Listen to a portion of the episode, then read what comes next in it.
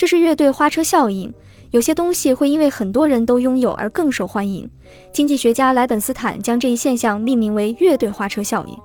一款游戏虽然不是自己特别想玩的，但如果班上的同学都有的话，就会突然想要。这是因为拥有这个游戏可以获得安心感和共享意识。不过，还是要分清自己到底需不需要那个游戏。和乐队花车效应相反的是劣势者效应，见五十六页。利用这两种效应给人们的心理带来影响，使其行为发生变化，就是所谓的告示效应。